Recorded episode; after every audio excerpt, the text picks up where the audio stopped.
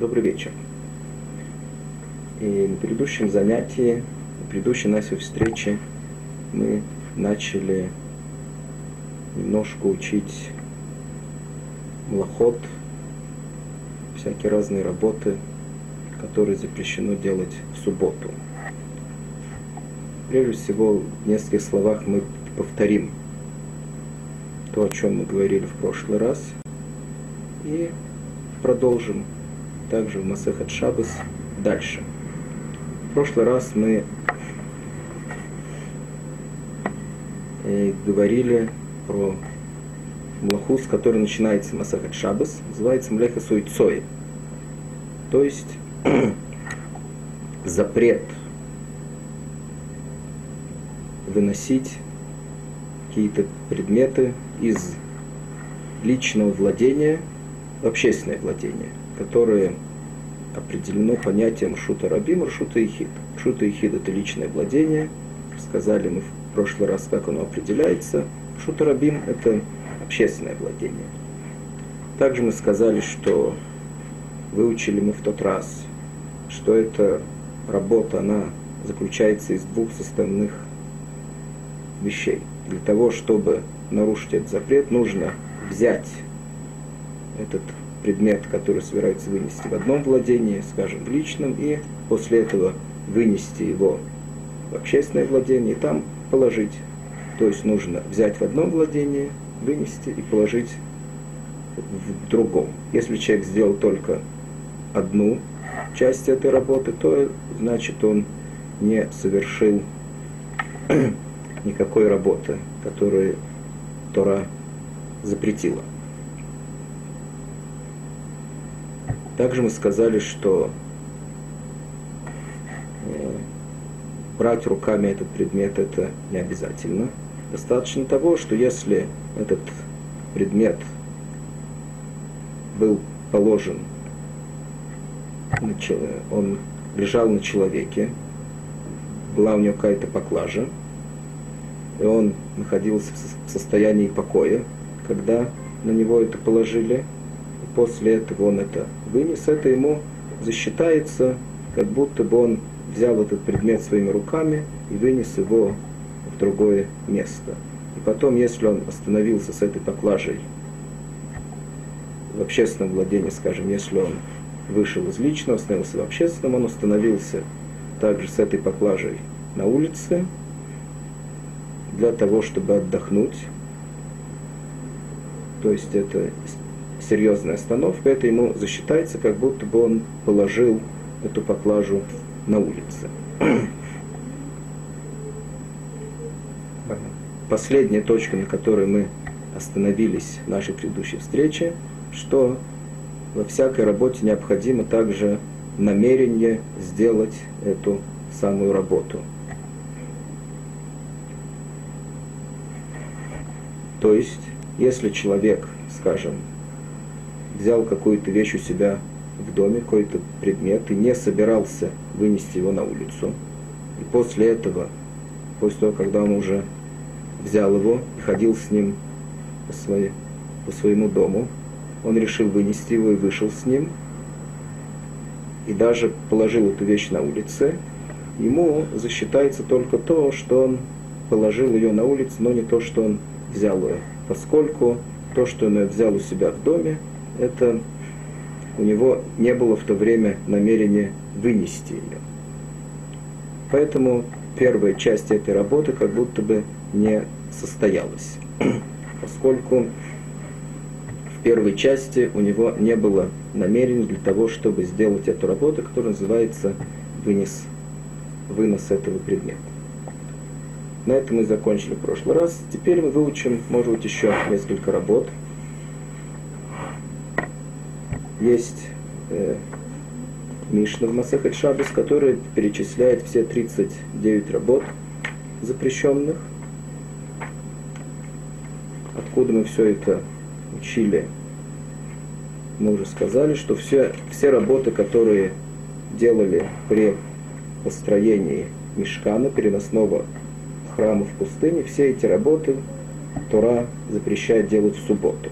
Сказано в Мишне две работы, которые обычно идут вместе, акой шерва матер. То есть Тора запрещает завязывать какие-то узелки определенные, не все, и также те узелки, которые нельзя завязывать, их также по законам Торы нельзя развязывать. Есть узлы, которые можно завязывать, их также можно будет развязать. Кимара прежде всего ищет основу для этой работы, то есть где все это происходило в мешкане, для того, чтобы мы знали ее основу, откуда, э, откуда это учится. Говорит Гемара так. Шираба Мишка Нейха, Нейхавой, то есть где, была, э, где было завязывание в этом переносном храме. Омарова. Шекен Кушрим Байтедоту Алим.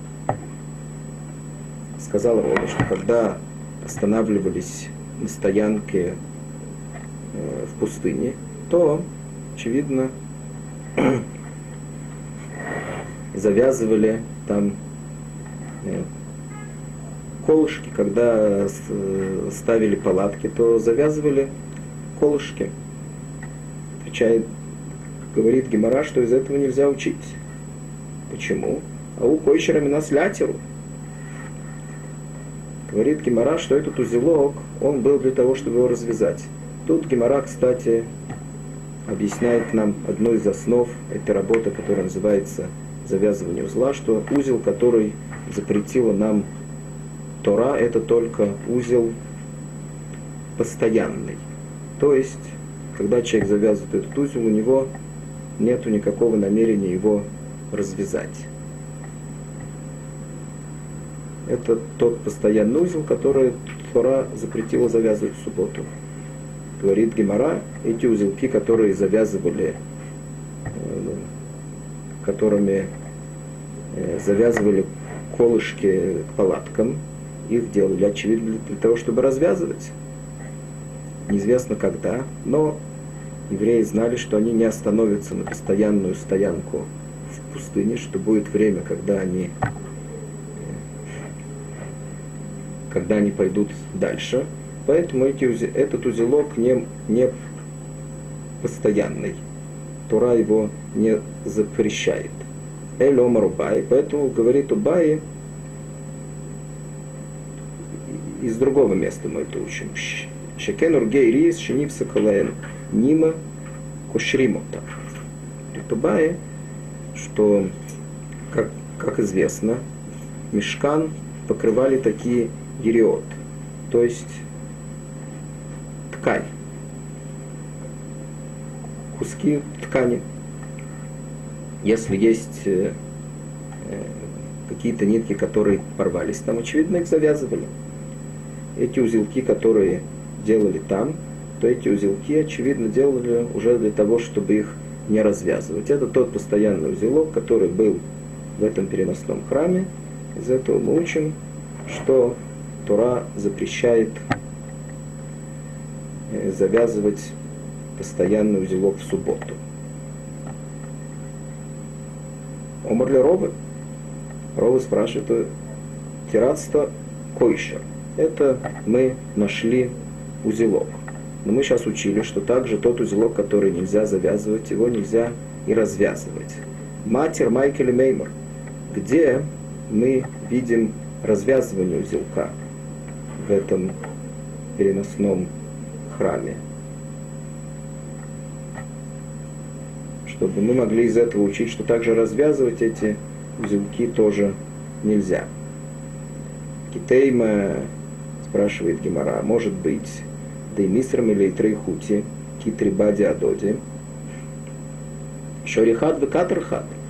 Объясняет Раши, что может быть, если будут там какие-то лишние узелки, то, чтобы это не выглядело, поскольку эти узелки мешают друг другу, они лишние. Может быть, один узелок мы развяжем,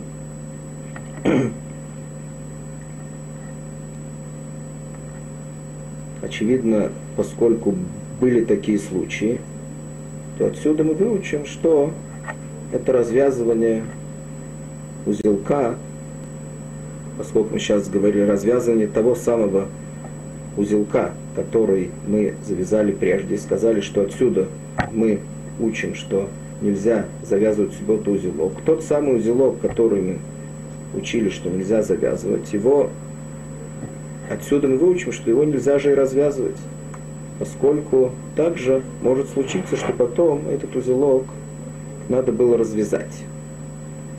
Говорит Гемора, нет, отсюда мы не можем учить развязывание узелка. Почему? Аштелев мелех босер водами нойсимкен. Лифней мелех малхиалохима хошбор ойсим.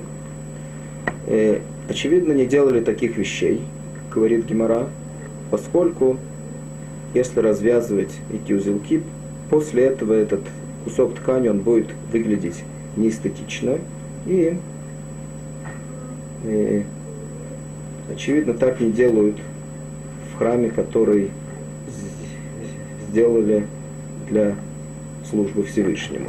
Элема Робе, мы развязывание узелков мучим из другого места. Вейсейме Рабилой, Шекен Цадейхи Лозин, Койшрим Уматире. Как известно, нам нужна была в храме, нужна была особая краска, которая называется тхейлес, то есть голубой. Эту, эту краску можно было добыть только из одной особенной ракушки, которая называлась хилозон.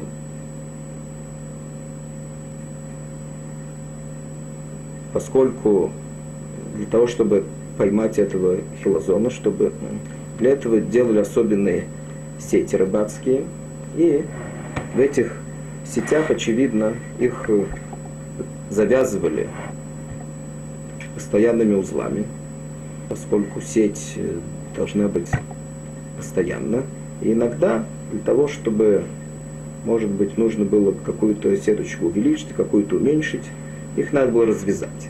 Отсюда мы учим, что было также развязывание постоянных узлов в этом переносном храме. Отсюда мы учим, что также развязывать постоянные узлы э, Тора запрещает в субботу. То есть эти две работы. Теперь продолжим дальше. Говорит Мишна. Вейлю кшорим шихаевим алеем. Теперь Мишна объясняет нам так. Что такое постоянный узел? У этого есть некоторое определение. Это, прежде всего, мы уже сказали, что постоянный узел – это тот, который человек завязывает для того, чтобы его не развязать. Нет у него никакого намерения его развязать. Теперь нужно знать, что узел, впрочем, он также должен быть настоящий серьезный узел. То есть, если мы, скажем, сделаем только один узелок, как мы видим здесь, один узелок это не называется узел. Если сверху сделать еще один узелок, это тот узел, который Тора запрещает. Двойной узелок. Кроме этого, может быть узелок, который также держится хорошо, если мы сделаем так. То есть в конце э, этой ниточки мы завяжем ее таким образом. Этот узелок также настоящий, он считается настоящим узлом, который Тура запрещает. Но сейчас Мишна объясняет нам, что есть, кроме этого, есть особенные виды узлов, которые запрещены делать даже, которые Тора запрещает делать даже если человек не собирается их никогда развязывать. Без любого, даже если он хочет их развязать, то есть он завязывает эти узлы с намерением развязать их когда-нибудь, тем не менее Тора запрещает их делать. Почему? Поскольку это этот вид узла, который обычно делают его постоянно. Какие это узлы? Объясняет Мишна. Кешера гамолин, кешера сапоним. То есть есть особенный узел, который делают проводники верблюдов, и есть еще узел, который делают моряки. Говорит Мишна, Кишем Шухаев Кишурон, так же, как он, так же, как запрещено их завязывать, как у Хайфаль и Тейрон. Также запрещено их развязывать. Что такое кешер шель гамолин, объясняет Гимара. Май кешер гамолин, в кешер сапонин. То есть, какие это узлы, которые мы говорили, что это узлы проводников верблюдов или это узлы моряков. Объясняет Гимара так. Или има катра де катри без мома бы катра де катри быстрида. А и кешер шейншель кайому. То есть у верблюдов есть в носу такое кольцо. К этому кольцу проводники верблюдов привязывают веревку и ведут верблюдов, когда они идут в караване по пустыне, то за эту веревку они, э, эту веревку они тянут верблюдов. То есть снова это у них э, у верблюда в носу есть кольцо, и к этому кольцу привязывают веревку. Спрашивает Гемора, может быть, это веревка, которую привязывают к этому кольцу? Говорит Гемора, нет, это не узел, который завязывают постоянно. Когда нужно вести верблюда, его привязывают. Потом, когда приходят на стоянку, там эту веревку отвязывают. Говорит Гемора, что имеется в виду са, само это кольцо. То есть делают дырку в носу верблюда, вставляют ему туда какую-то веревку и завязывают ее постоянным образом, чтобы она находилась у него в носу. И потом к этой веревке, то есть эта веревка представляет собой это кольцо, туда уже к этому кольцу иногда привязывают веревку, когда нужно вести этого верблюда, и когда нужно ее отвязывают. Но это кольцо, оно находится в носу постоянно. То же самое кольцо, которое делают моряки. Они привязывают веревку э, в каком-то отверстии, которое есть у них в носу корабля. И потом к этой веревке, которая представляет собой какой-то круг, после этого они привязывают веревку для того, чтобы привязать этой веревкой корабль какой-то пристани там, где они причаливают. Потом, когда они отходят снова в море, они отвязывают эту веревку. Но этот круг, он находится там постоянно. Как делают этот круг, тоже берут какой-то канат и привязывают его там. Это тот самый постоянный узел, который Тора запрещает. Кстати, мы скажем тут то, что Гемора не говорит. Это говорит нам э, Рабейну Хофецхайм из города Радин, который написал книгу Мишна Брура на Шульхана Рух. Он говорит, что поскольку Тура запрещает нам не только те узлы, которые человек не намеревается развязывать, а также виды узлов особенные, которые обычно делают постоянным образом. Он говорит, поэтому нельзя, скажем, завязывать, нельзя делать узелки цициот в субботу. Даже если человек намеревается распустить эти узелки сразу после субботы. Получается, что это непостоянный узел. И его даже хахами мне запретили, поскольку этот узел делают на время меньше, чем 24 часа. Этот узел должен быть, должно было быть можно делать в субботу изначально. Тем не менее, запрещено его делать. Почему запрещено его делать? Потому что обычно этот узелок, который делают на цициот, делают его, чтобы он был постоянно. То есть этот вид узла делают его постоянно. Поэтому даже если человек делает этот самый узел с намерением распустить его, тем не менее, сам вид узла, он постоянный, поэтому Тора запрещает его также завязывать, несмотря на то, что есть у человека намерение развязать его. По этой причине нельзя завязывать, скажем, узлы на э, цициот, даже если у человека есть намерение распустить их после субботы. Так. Теперь говорит Мишна дальше. Тут мы пока что учили, что есть виды узлов, которые нельзя завязывать по законам Тары. Сейчас Мишна объясняет нам, что есть также виды узлов, которые запретили хахамим. Есть, которые можно, есть, которые не запрещены. Говорит Мишна так. Если хакшарим, шен хайвим алей кекешер агамолину кекешер асапон. То есть есть, говорит Мишна, есть узлы, за которые, которые Тара не запрещает, как она запретила э, эти узлы проводников верблюдов или моряков.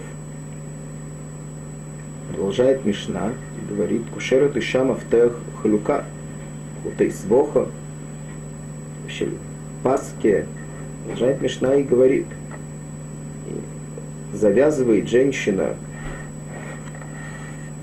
э, свою верхнюю одежду, также она завязывает свою какую-то шапочку, на которой были какие-то веревочки. И еще всякие разные виды одежд. Урцот, уминальвы, сандаль. И также можно было одеть э, сандаль или э, какие-то ботинки, завязать их – на это спрашивает Гемора. То есть, с одной стороны, мы видим, что сначала Мишна говорит, что есть какие-то узлы, которые Тора не запретила. Из этого мы слышим, что очевидно, Тора их не запретила, но Хахамим их запретили.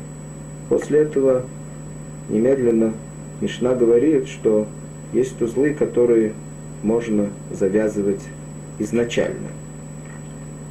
Спрашивает Гемора на эту Мишну. Агуф и каши. Это Мишна нам непонятно, говорит Гимара. Омрис ешь кшорим шен хайом илем кекешера гамали им кекешера сапоним. Хиюву далика и суруика. Говорит Гимара, что есть э, узлы, которые Тора не запрещает, как она запретила нам узлы этих верблюдов и моряков. То есть запрета Торы нет, но есть запрет Хахамим. Бадр Тани. И после этого немедленно Мишна говорит, Кушера Тишам Автех Халюка, Филу Лихатхиля. После этого Мишна немедленно говорит, что женщина завязывает свою одежду. Даже изначально это можно делать, никто этого не запретил. Отвечает Гемара Охкамар. Так надо объяснить эту Мишну. Еш кшарим Шен хайвим алеем кешера гамалем кешера сапоним. Майнил есть такие узлы, которые Тора не запрещает, как она запретила узлы моряков и э, верблюдов. И какие это? Китра декатри безмомы, китра декатри быстрида. Кьюва делика, айсурика. То есть, какие узлы Тора не запрещает, но какие запретили Хахамим, это те самые узлы, про которые мы говорили уже прежде. Это, это, скажем, те самые веревки, которые привязывают к этому колечку, которое есть в носу у верблюда. этот вид узла, говорит Гемора, запрещено делать, даже если человек хочет распустить этот узел очень быстро, в течение дня. Тем не менее, Хахамим запретили делать этот, э, эти узлы вообще. Почему? Поскольку этот вид узла делают обычно на какое-то определенное время. И несмотря на то, что Тора не запрещает делать узлы на ограниченное время, даже если это длин, даже если это очень длительное время. Тем не менее, Хахамим запретили, поскольку это похоже на постоянный узел. Поэтому тот вид узла, который обычно оставляют его на, как, на какой-то промежуток времени, как, скажем, эти веревки, которые завязывают которые привязывают к этому кольцу, которое есть в носу верблюда. Переход по пустыне берет долгое время, это может быть недели, месяцы. Поскольку обычно этот, эти узлы делают на длительное время, поэтому Хахамим запретили этот вид узла. Какие узлы можно завязывать изначально? Это узлы, которые обычно вид этих узлов, это вид узлов, которые человек обычно распускает очень быстро. Скажем, дали этому время не больше, чем 24 часа. То, что сегодня самое простое, э, самый простой пример для этого, это, скажем, каждый человек завязывает ботинки, он завязывает и развязывает.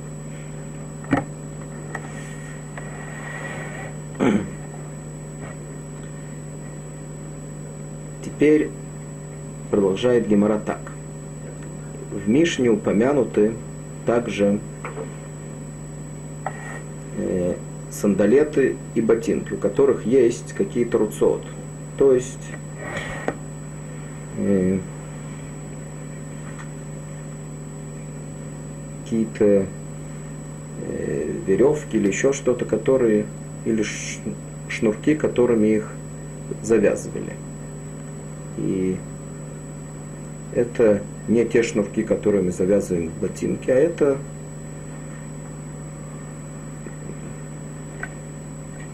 это так как э, это такие ремешки, которые есть. Сегодня мы это видим у, у сандалет. Эти ремешки, они сделаны там на постоянное время. И сегодня, очевидно, это не, это не делают путем завязывания узлов. Но тогда эти ремешки завязывали. Сейчас Гимара объясняет в этом еще несколько новых вещей, которые мы еще не учили. Гимара говорит так. Итмар. Сказано так про эти ремешки, э, сандалет и ботинок. И тир руцот миналь сандаль. Человек, который распустил эти узелки, которые сделали в этих ремешках. Тани хады хаев. Есть одно место, одна брайса, которое сказано, что хаев, то есть переступил запрет Тары, если он это сделал. Хайф Хатас. В Таниидах есть другая братья, там сказано Потура Валесур, что запрет Тары он не приступил, но есть в этом запрет Хахамим. В Таниидах Мутр. Есть также третья братья, там сказано, что это можно делать изначально. То есть есть три места, которые сказали нам Хахамим. В одном месте они определили этот ремешок, который завязывают в сандалетах, они определили этот узел как постоянный узел. И тот, кто его распускает в субботу, приступил запрет Тары. Есть место, которое они определили, в котором определили это, этот, этот узелок как не постоянный, но поскольку он определенно долгое время, то Хахамим запретили его раз, завязывать и также развязывать. Есть также третье место. Там они определили эту, этот узелок как э, таким образом, что его можно завязывать и развязывать изначально. Нету в нем никакого запрета.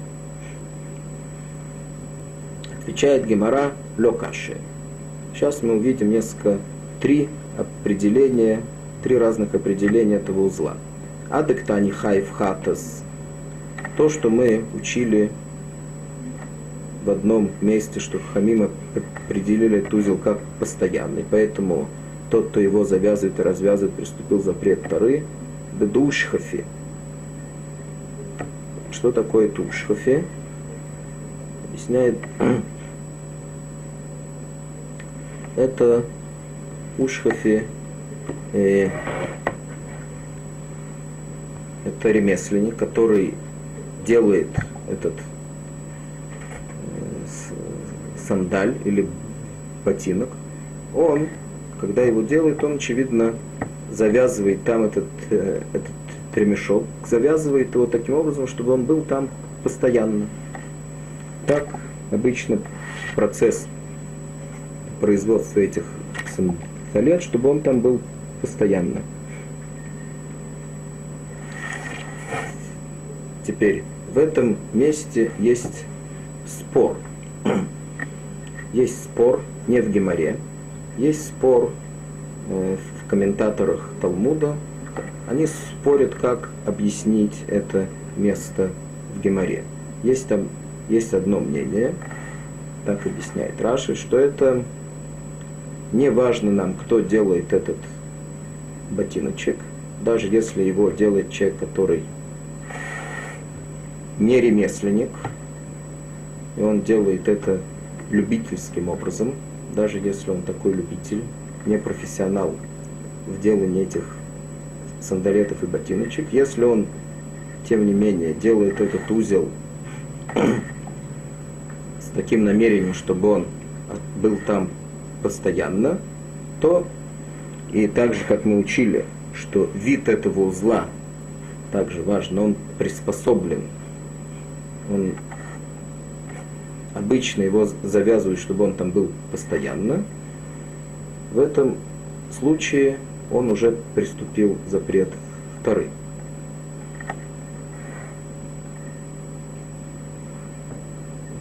Теперь есть кто-то, есть, которые не согласны с этим.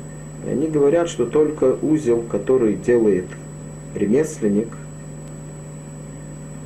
только в этом случае э, этот узел считается постоянным.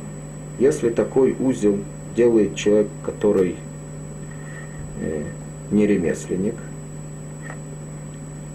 то недостаточно того, что у него было намерение того, чтобы этот узел остался там на постоянное время, он еще не считает, он еще не приступил запрет Тары. Такой узел запрещен только по постановлению Хахами. Снова. Значит, есть, которые считают, что достаточно только намерения человека завязать постоянный узел. Есть, которые считают, что нужно, чтобы этот узел, если, э, если этот узел сделал какой-то человек, профессионал в этой работе, которую он сейчас делает, для которой он делает этот узел. Если нет, то это будет, это не считается постоянный узел, который Тора запрещает. Теперь продолжает Гемора дальше. Потура валесур бадарабону. Теперь мы говорили прежде, что у нас был также один узел, который запретили только хахамим делать в этих ремешках, э, в ботинках и в сандалетах. Отвечает Гемора, что этот узел Бадарабон. Что значит Бадарабонон? Что ученики, те, которые э, ходили учиться в ешево тогдашнего времени, они завязывали эти ремешки, они завязывали ремешки на своих сандалетах, привязывали их, к, то есть, как, когда они их одевали. Они не завязывали их э, таким сильным образом, поскольку иногда они их снимали, чтобы это не занимало у них долгого времени, чтобы это не занимало долгого времени, они их снимали, не развязывая этих узелков. Поэтому этот узелок оставался иногда на какое-то долгое время. Тем не менее, поскольку его не завязывают постоянно, в конце концов его развязывали, то этот э, он не, э, не считается постоянным узлом. Но с другой стороны, поскольку этот узелок, он из, относится к такому виду узлов, который э, делают на какое-то протяженное э, время, может быть, на, на неделю или больше, то такой узелок запретили хахамим. Теперь, говорит Геморайс, также третий вид, который мы видели, что даже э, эти ремешки в сандалетах можно завязывать и развязывать изначально. Это такой вид. Это как наши ботинки сегодня, которые мы завязываем и развязываем постоянно. То это вкратце, очень-очень вкратце то, что можно сказать, некоторые основы этой работы, которая называется Койшер Уматер. Мы э, повторим вкратце то, что мы видели, то, что мы учили сейчас. То есть Тора запрещает нам завязывать в субботу постоянный узел. Постоянный узел – это значит, что при его завязывании человек не думает его когда бы то ни было развязать. Тут нужно добавить то, что мне сказали прежде, что этот узел также должен быть достаточно сильный, что мы видели, что он может просуществовать сам после того, как его завязали, что он не развяжется сам по себе, иначе он просто не считается узлом.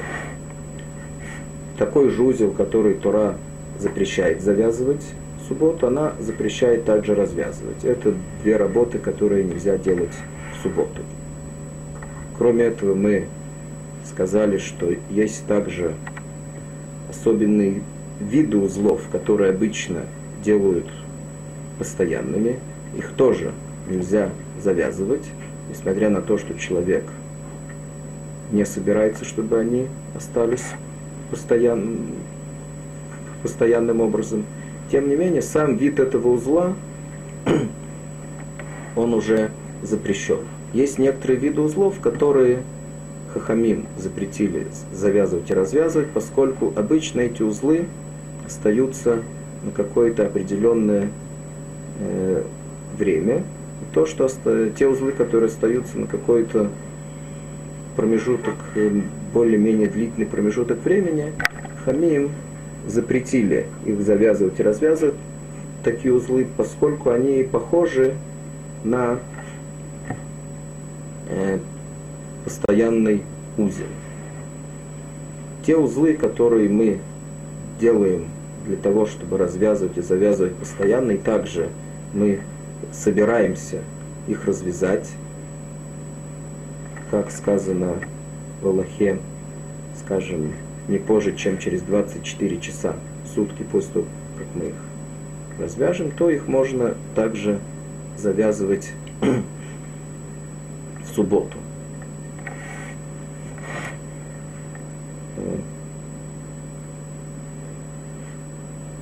Тут надо еще сказать, чтобы мы не ошиблись, что есть еще такое понятие кешер шелуман, то есть узелок, который делают специалисты, ремесленники. Поэтому двойной узел, э, этот, поскольку этот узелок, он выглядит как постоянный, то его тоже не делают в субботу, скажем, двойной узел, который мы показали прежде. Есть, которые запрещают его завязывать в субботу, даже если его собираются развязать немедленно после субботы, скажем, не позже, чем через 24 часа, то, что все разрешают это сделать один узелок и, и сверху сделать бантик, то, что называется анива. Так обычно завязывают, так обычно все завязывают ботинки. Сначала делают один, один узел, и после этого сверху делают бантик. Теперь мы посмотрим немножко еще одну млаху, которая называется цейда, то есть ловля.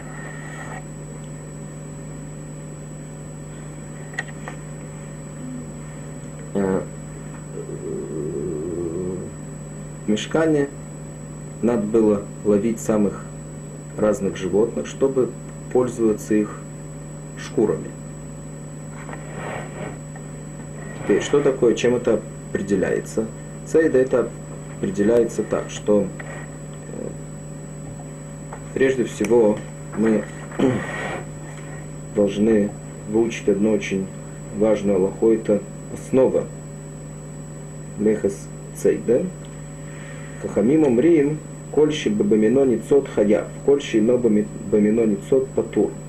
То есть, Хамим сказали нам такую основу в этой работе, что Тора запрещает отлавливать только тех животных, которых, э, которых принято отлавливать.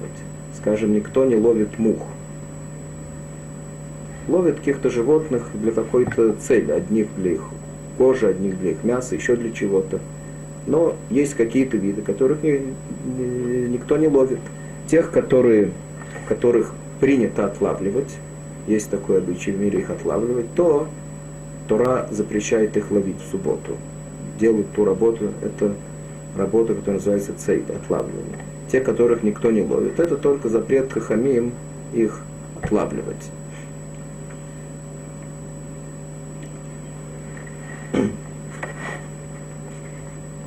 Теперь нужно еще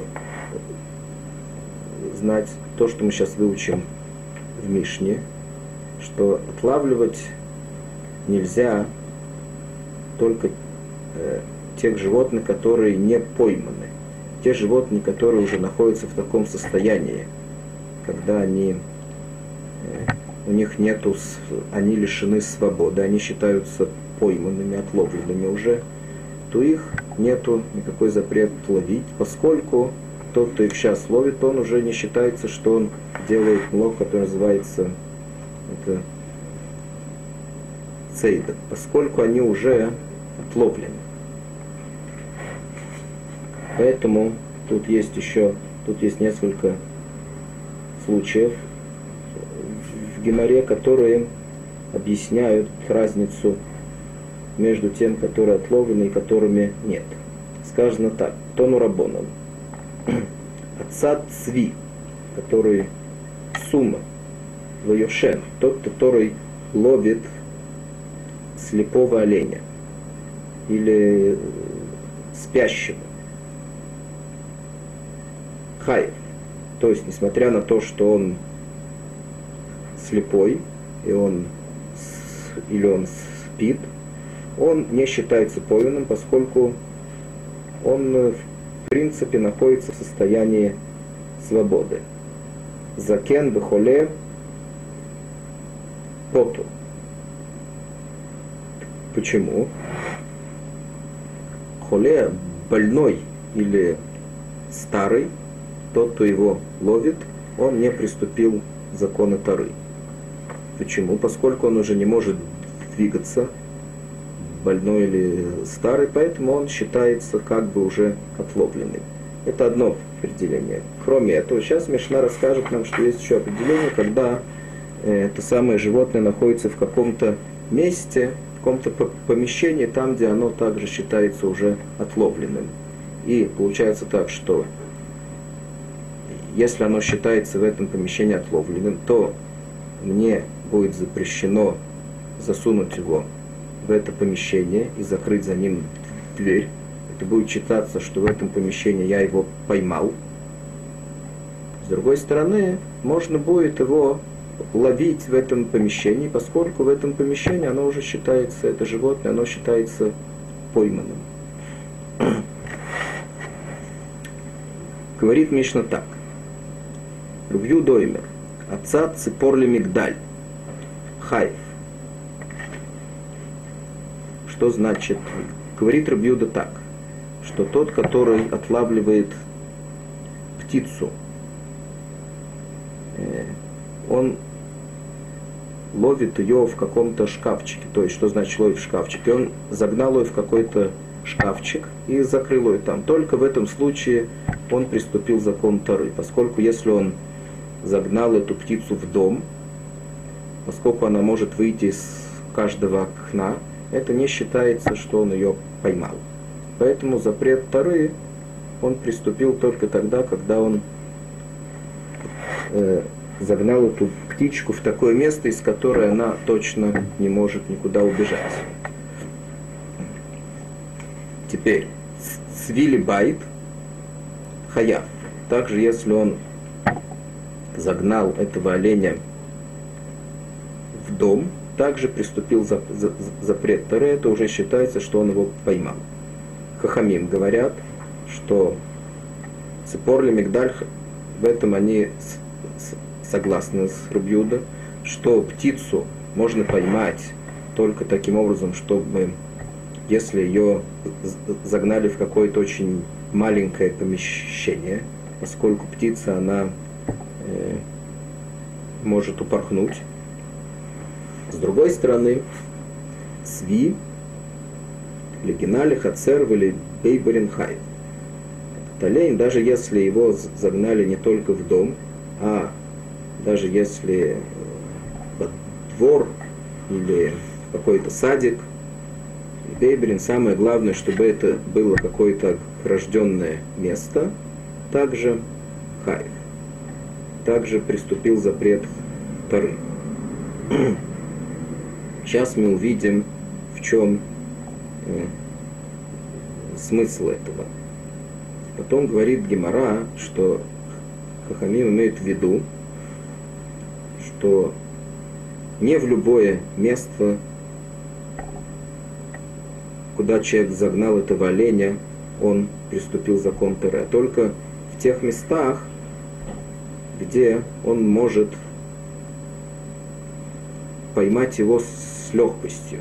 Сейчас Гемора определяет это так.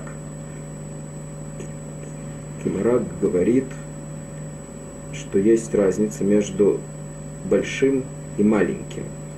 Омар Фаши Коль Эйхо Дароид Басрей Уматила Бехат Шихе. Это называется маленький. Что это значит? Любое место там, где человек может достичь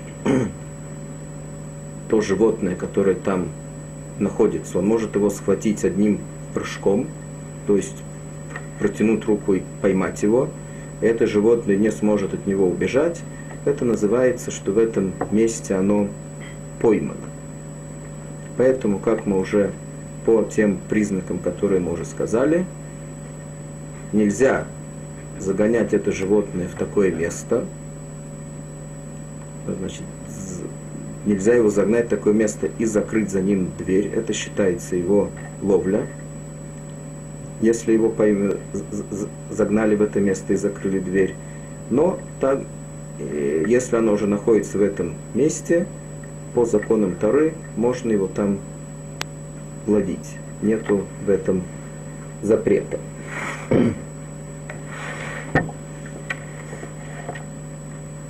Теперь тут есть еще один вопрос. Что будет после того, когда это животное уже поймано.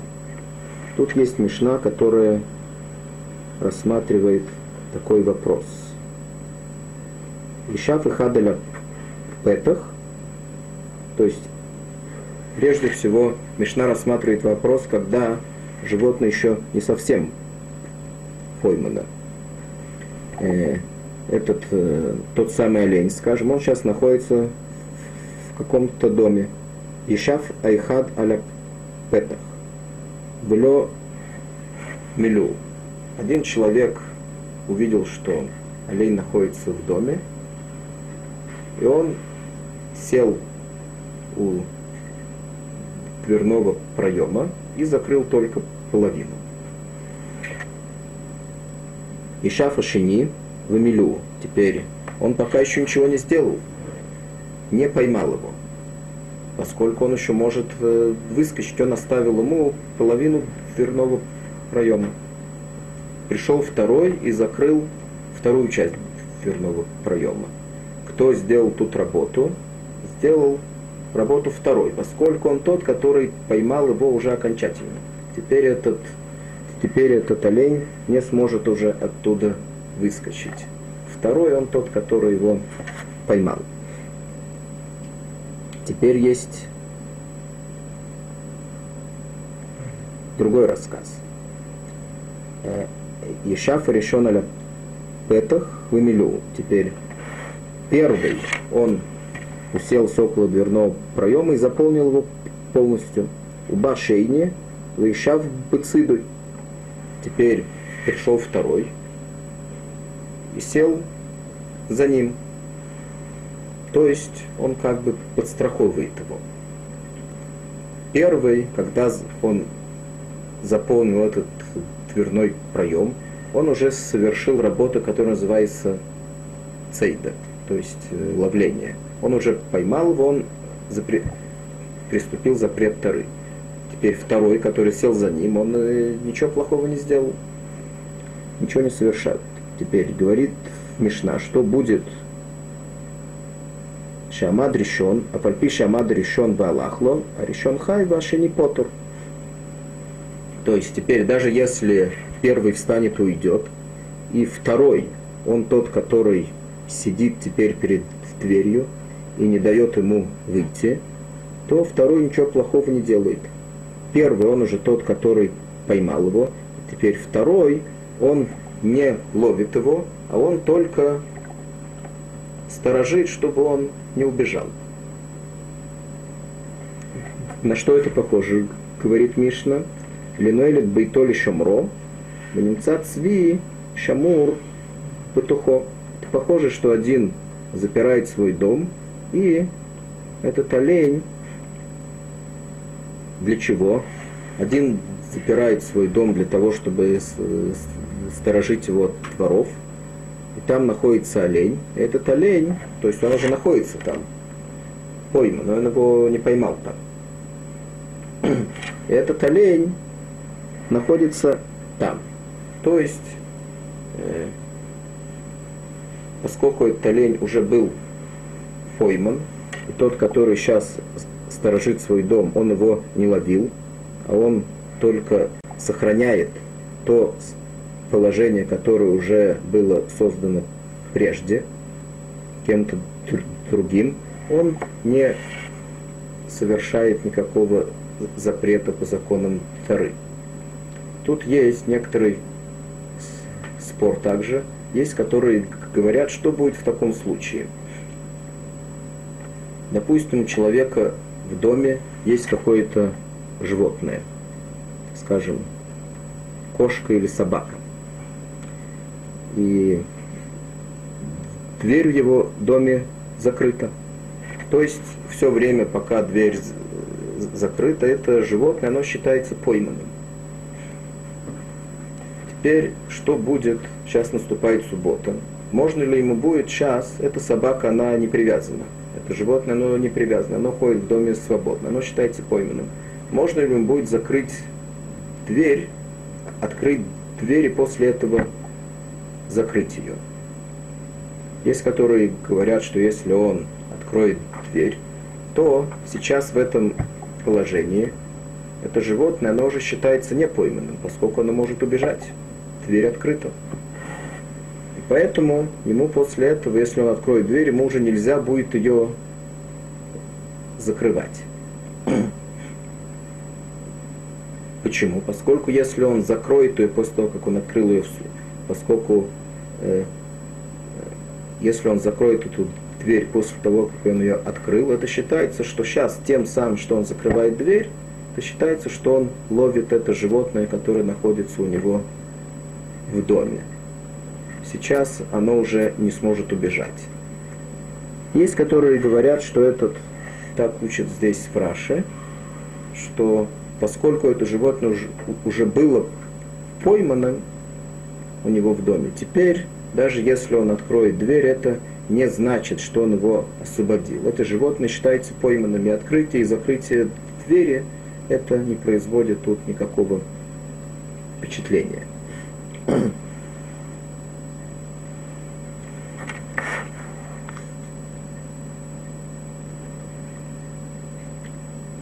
Теперь есть у нас в этой работе, что называется Цейда, еще такой вопрос.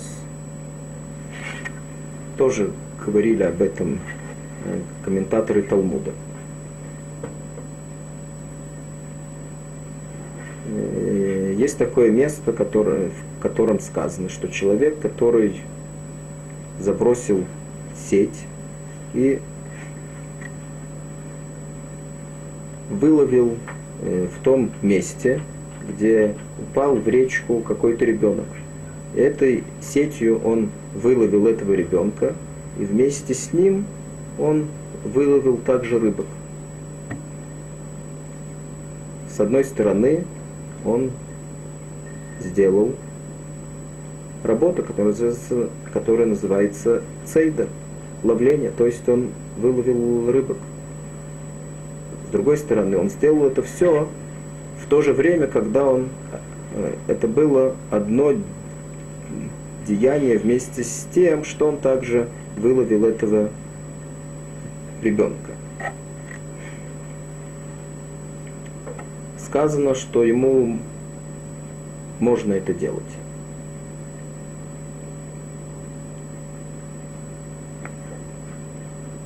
Есть, которые учат отсюда – что? Почему ему можно было это делать? Поскольку ему нужно было спасти ребенка. И Тура запрещает, э, и, и Тура разрешает э, приступить все ее запреты для того, чтобы спасти человеческую жизнь. Поэтому это деяние бросать сеть для того, чтобы спасти этого ребенка, само по себе это деяние было ему разрешено. Поэтому ничего страшного, если также вместе с этим деянием он также выловит еще нескольких рыбок. Поскольку само по себе это деяние ему можно было сделать изначально. Это называется пикох нефиш. Можно было ему сделать эту ловлю ребенка из реки. Но сделать э, разрешенную в другом месте, сделать разрешенную вещь, какую-то разрешенную вещь, и вместе с этим какую-то запрещенную вещь, это, даже если это будет одно и то же деяние, этого уже будет нельзя сделать. То есть Допустим, есть перед нами дом, там находится какое-то животное. Я теперь закрываю дверь не для того, чтобы поймать это животное, а для того, чтобы э, для того, чтобы охранять свой дом от воров. То есть это нормальное деяние, которое делает любой человек. Закрывает свой дом не для того, чтобы охранять чтобы поймать кого-то внутри, а только для того, чтобы дом был закрыт, чтобы никто в него не попал. Тем не менее, этого будет. И вместе с этим одновременно также ловит то животное, которое находится внутри. Есть, которые говорят, что этого уже будет нельзя делать. То есть сначала нужно будет, очевидно, выгнать это животное, после этого только закрыть дверь. Поскольку то, что мы запрети, то, что мы разрешили с этим ребенком, там само действие было разрешено, поскольку это было пикох нефиш, то есть спасение человеческой жизни. В любом другом случае нет. Есть, которые учат из этого другое, что действительно можно, если это одно деяние, которое включает в себя какое-то разрешенное действие, несмотря на то, что вместе с ним происходит какое-то запрещенное действие, это деяние можно делать. Это тот случай, который мы сейчас рассматривали. Человек видит, что у него в доме находится животное, и он хочет закрыть дверь для того, чтобы охранять свой дом, но не для того, чтобы поймать там кого-то. Это самое животное, которое там находится. Это можно будет сделать. Так спорили комментаторы Талмуда.